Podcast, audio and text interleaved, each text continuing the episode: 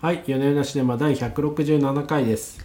このポッドキャストは映画好きの夫婦が週末に見た映画について語り合う番組です今日のテーマは、アメリカン・ユートピアです元トーキングヘッズのフロントマンデイビッド・バーンが2019年秋からスタートし評判を呼んだブロードウェイのショーをスパイク・リー監督がライブ映画化以上ですいやー、これ、なんか、本当にライブをまるっと撮って、そのまま以上終わりみたいな番映画なんですね。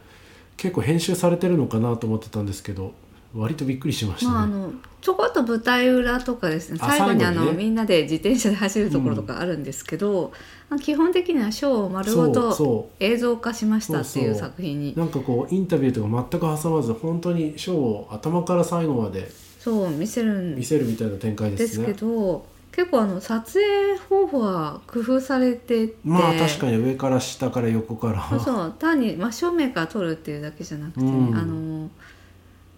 このなんて言うんでしょうかこのミュージシャンたちが配線がない形でそのうんパーカッションとか全部手持ちでやってるんですよ。なんかワイヤレスなんですよそね。うそうそう、んワイヤこれどうやってるのかすごい不思議なんですけどうんでそれでその人たちが自由に舞台上動き回るっていう構成で。うんうんそれをこう上の視点とか、まあ、そうですね横からとかですねいろんな角度から撮影をしていますうね。だんからなんか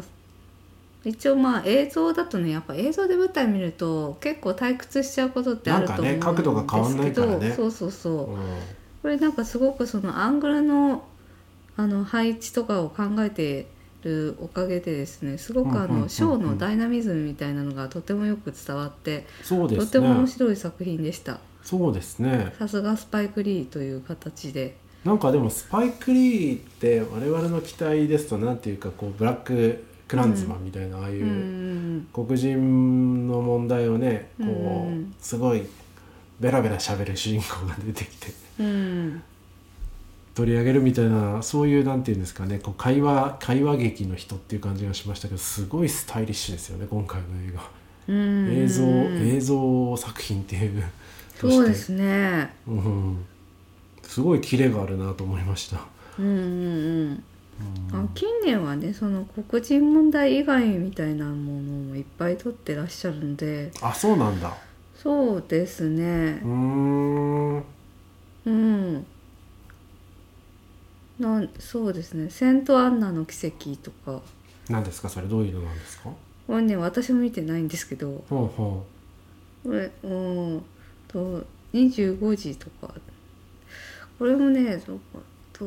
結構まあでも基本的にソリッドな感じですよねスパイク・リーさんはねやっぱう。りあクー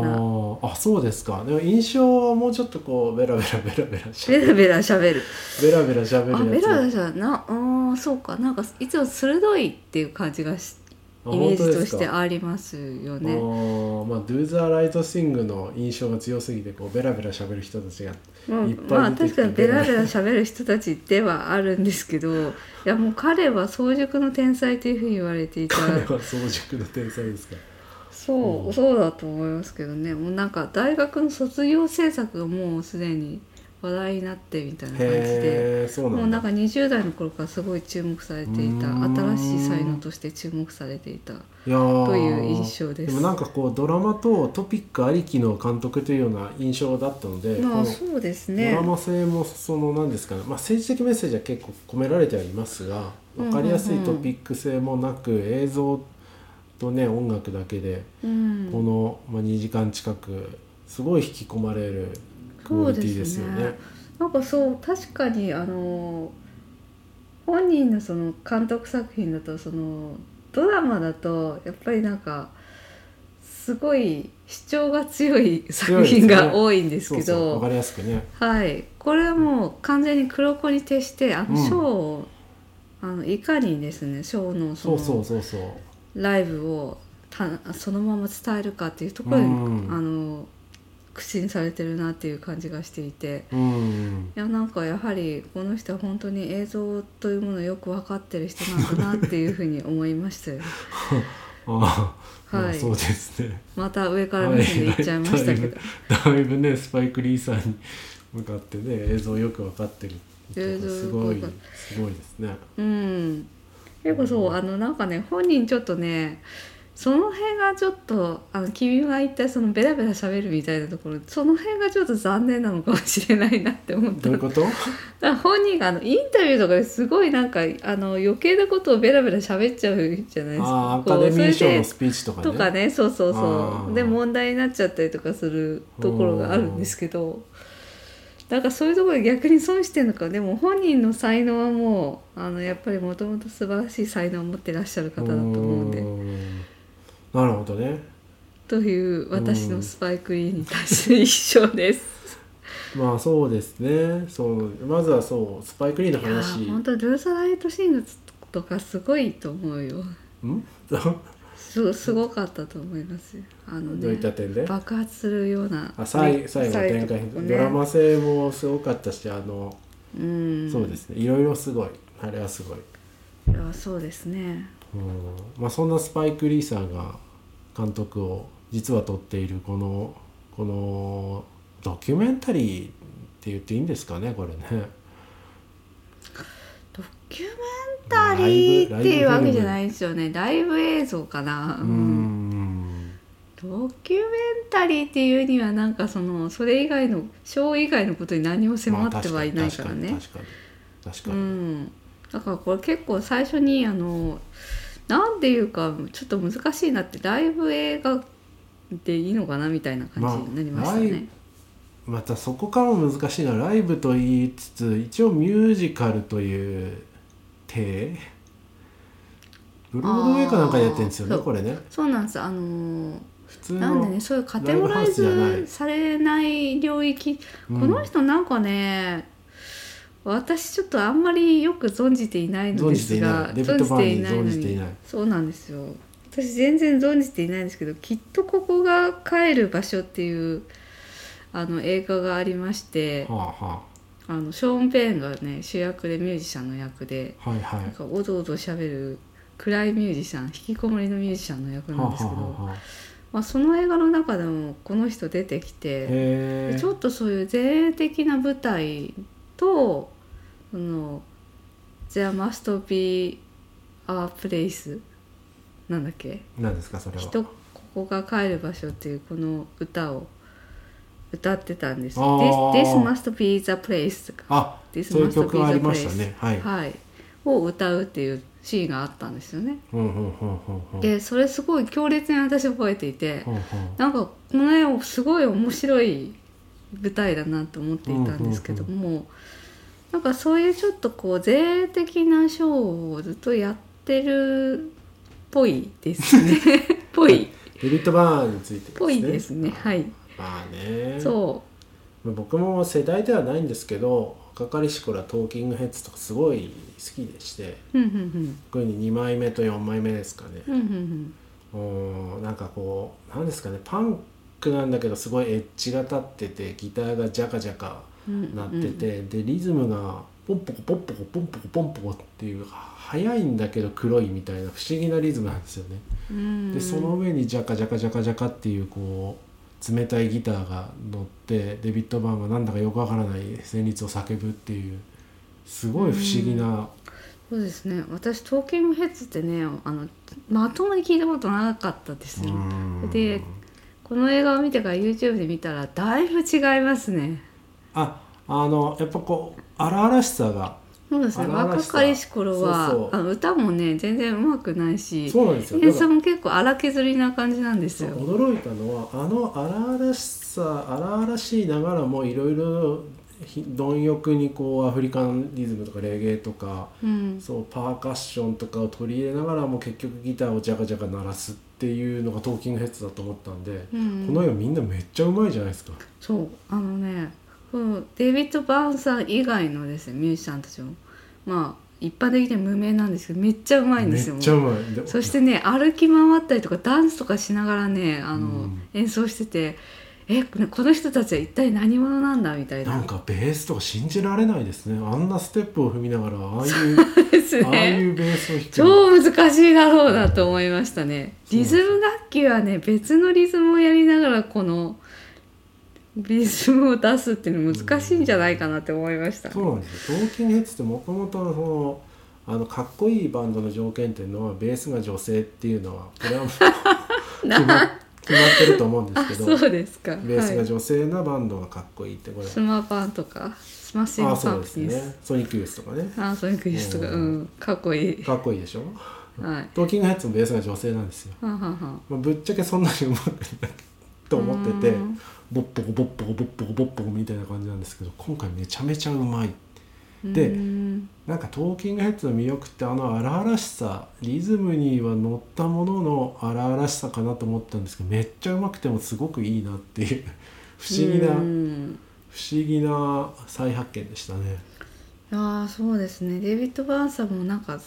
そういった成熟を得て、うんいろんな音楽を吸収して成熟して、うんこの仕上がりになったそうですね。ということですかねいやこのショーは本当に素晴らしいなと思ってだからカテゴライズ難しいって言ったんですけどなんか本当にいろんな要素が入っているんですよね、うんライブでももちろんあるんだけどちょっと前衛的な舞踏のようなショーでもあって、そうですね。はいそうですミューね。ジカルでもあるみたいなちょっと大体動きが変ですよねみんな。そうそうそうそう踊りが一応振り付けはされてるんですけどそれが若干間抜けなかん滑稽な動きが要所要所にされているがみんなキレがあるし、いやなんかね滑稽っていうかやっぱり前衛前衛舞踏みたいな奇感妙じですよねの振り付けをされてますね。そしてデビッド・バーンのか表情が全く変わらないっていううんうん。そうですね。すごいまあでも表情とかも振り付けされてるんですよね。そうですねここあはのこういう顔でみたいな。そうそうなんかこう顔と動きが合ってないうん。ところがいっぱい、うあん。あってっそこがて、いいですよねそうそうそう。そうですうね。んそうですね舞踏とかでよくある感じかもしれないですけどう顔、ん。顔とそう歌でとすね動き、動きのこうややコミカルなところと顔のすごいドシリアスなところはうん。でこの舞台を手掛けたのはアリー・ビー・パーソンさんという方、うん舞台監督がいるんですか、えっとね舞台監督みたいな人はまた別にいてへー振り付けがそのアニー・ビー・パーソンさんっていうへえこれが公式サイトに書いてありましたよあーやっぱなんかそういう振り付けのコレオの人がいるわけですねもちろんほんほね。んほんいるいるみたいですねうんいやじゃないとこの完成度に至らないでしょこうデイビッド・バーンさんが振り付けたら多分ね3ステップぐらいでと思うんだよねそうそうですねあこの人はですねはいデイビッド・バーン公演の振り付けを担当していてファットボーイ・スリムが音楽を手掛けたん舞台にも参加しうん校舎でオリビエ賞候補となるみたいな感じで結構その舞台の舞台の世界でな世界では有名なショーな有んです名かね。な、そうですねへローレえ、ンうん、アレックス・ティンバーズさんっていうのがプロダクションコンサルタント舞台演出家はなんですかねあ。はあ。うーんうんいやでも完成度高いですね。いやそうなんですよかこれなんかね今まで見たことのないショーだ不なって思い議うな感不じしました思議なショーですねこれは。いやこれはねしかもね演奏全くねあの他にライターさんたちとか他の人たちがこれは本当に演奏してんのあの流してんのみたいなこう口パクなのみたいなの要するに聞かれるらしいんですけど、うん本当にライブで演奏しててそうですねそれでいてこの完成度っていうのがねそうそう信じられないっていう感じなんですよ。最初ね僕もねこうなんかキックバスバスドラムだけは別でうんこう、どっか機械で流してるのかなと思ったら途中で、ねやっバてますスよねドラムっぽいのうんボンボンボンボン叩く人が出てきて、これこれだったのかっていう。すごいなって思いました。うーんすごいですね。はいすでごもいですよ。ビジュアルのとこで言ってもこの全員こうグレーっぽいスーツを着ててですねうん。なんだけど裸足なんですねまあでもそれがあれですよねそのその違和感がいいですね、インテリをこじらせた感じでいいです よねはいアート系インテリがこじれたうん結果こうなるっていう、はいとってともいいいと思いうますそうですねあのインテリの話でいくとそのもともとこの賞もうん2018年に彼が発表した「アメリカン・ユートピア」っていうあのアルバムから来ているっていうところでしてうー。んまあ、ショーを通じて現代の問題について問いかけるっていう目的があるんですよね。うんなのであの地方の選挙だと20%しか投票に行っていないみたいなのをこうショーの中でも呼びかけたりとか、うんあとその頃ですねブラック・ライブズ・マタそうですーのね問題がですねそうですね多くアメリカで取りざさ取り沙汰されておりまして、ジャネール・モネーのプロテストソングなどもうんこの舞台の上で熱唱してそおうりでます。すね多分ねあれあれ警察に殺されちゃった方の名前とかですよねきっそとうねそうそうそそれを読み上げるやつですよう。うね、んですね。うーん、うんあとなんか舞台の上もすごいこう移民で揃えたみたいなのも結構あれもメッセージ性ありますよねこう私はスコットランドだこの人はああブそラうジそうルそからう。来た移民なしでは、うんはいこの国は成立しないんだって言って、うんまあそうですね。アメリカの今抱える問題をこう舞台の上でもこう訴えているっていうところで、確かに肌の色もこう国籍もバラバラのメンバーなんだけど、まあ、みんなが一つになってパフォーマンスをすることでそれをまた訴えているこれうがんアメリカの理想なんだっていう、うんあのダンサー体現して2る人もなんわかけねですよねこう若干こうゲイっぽいメイクのああそういう感じですよね、確かにうんうんそうかそういうこうダイバーシテダイィバーシティダイバーシテをィ表現してるのかもしれないですね。いやインテリなんでインテリなんで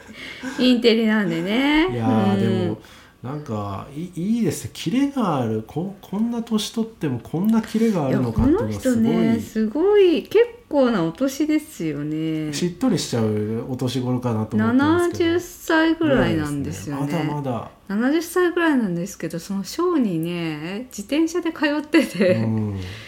元気なんですよ元ね気声も声量もなんか若い頃よりもずっと張りがあってうまくなってるうん、なんかなんかそうトーキングヘッズなんかもう叫んでるけどなんかもう別にうまく声出てないみたいなそうそうそう感じだったんですけどめいっちゃうまいなと思ったやーすごい張りのある声を響かせておりましてびっくりしましたねこれねそうですねそうですねあのいあやのーパンクバまーずンねの仕そ上うがり70でこういう前衛的な舞台をやろうっていう意欲があるのがすごいなってすごく刺激になりましたねまあでも確かにね1時間45分の踊り続けろって言われてもちょっと困っちゃいますよね今でも困70っちでゃいますすよねよ今でも嫌で しょ今でも今でもこれやれって言われたらちょっと嫌でしょ1ええー、時みた間いな45分分の歌を覚えるのですら大変だそねうそう歌詞覚えられないとかもうなんかうん我々のこのレベルの低さそうですねですけど、なんかその新しいものなんていうかあの例えばこうイーグルスみたいにですね昔のこうヒットソングをずっとこう舞台で演奏して、まあ、来るのもおじいちゃんおばあちゃんばっかりだからそれでまあいいんだっていうイーグルス批判じゃないですよ、はいはいはいそういうまあコミュニティがあるのまは例え分ばかってる例えばねですけど、まあ、そういうバンドもいるわけじゃないですかでデイビッド・バーさんがやってるのは全然違ってもちろん昔のヒット曲もあるんだけ結ど構やってたそれをこうなんか自分でうまくリバイスしているというか、うんうんどんどん新しいそう要素を入れていっているし新しいことにチャレンジしようっていう、んなんか意欲が全身が出てるのがすごいなと、うんそうですね思いましたなんかねこれすごいですよね、うんもっとねいろいろこう装飾まみれにしてなんとなくごまかすこともできると思うんですけどこのそぎ落としっぷりをあそうですやるっていうねの非常にねミニマムな舞台なん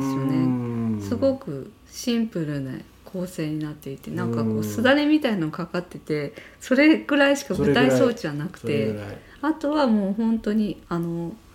その舞台の上でも言ってましたけど人間が見たいのは人間なんだっていうふうに言ってましたね、うんうんこうあのポテトチップの袋ではなく ゆ美しい夕日でもなんだっけ何かでもななんくか言ってたポテトチップの袋でもなく人間が一番注目するのは人間なんだだから極限までそぎ落として人間だけが舞台にいるようにしたというふうにおっしゃっておりました確かにそれは成功してるなと思いましたね。思いました、う思いん、ましたというわけでうんなんかすごくねこれ見てよかったなと思ってそうもうですねあのまあ、コロナもありますしあの子供の世話でいっぱいいっぱいっていうこと でもうなんかこうねそういうアートっぽい刺激みたいなの尖がったすごい感性みたいなねのねそう尖ったところとかねもうね全然ないん ですよ今の生活に。ねえなんか、そうですねそうこの70過ぎたピリッとしますねデビッド・バーンさんがねこういうことにチャレンジしているっていうのにうんピリッもとします刺ね激を受けましたし、なんかこういうのを欲してたなってこういう刺激を欲してたなって 思いましたもうね舞台とかもねそういうアートとかも全然なんか遠ざかってしまっていたのですごく見れてよかったですということであの前向きな刺激をもらいたいという方ぜひはい見ていただければと思います、はいうんあトーキングヘッズについて何か語りたいことありますかいやーでもやっぱりトーキングヘッズのあのあのトーキングヘッズがこの形で再演されてしかもすごいクオリティが高いっていうのはやっぱりあの僕的には胸熱でしたので、うんうんあのぜひトーキングヘッズファンの皆様も見ていただくといいんじゃないかなと思います。はいインテリもこじらせるとこの完成度そうですねやっぱアホの1年岩を貫いたっていう。アホなの かアホなというかこじらせの1で年もがこの人の歌私ちゃんと聞いたことあんまりないですけどうん大体なんか変な歌ですよねなんか僕は怠惰なんだみたいな家が歌とか燃えるそうそ燃えるうとか い部屋に部屋に客が来ない来るとか来ない だろうそうそうそうで部すね屋においでよって言いつつ来てほしくないみたそいうそなうそう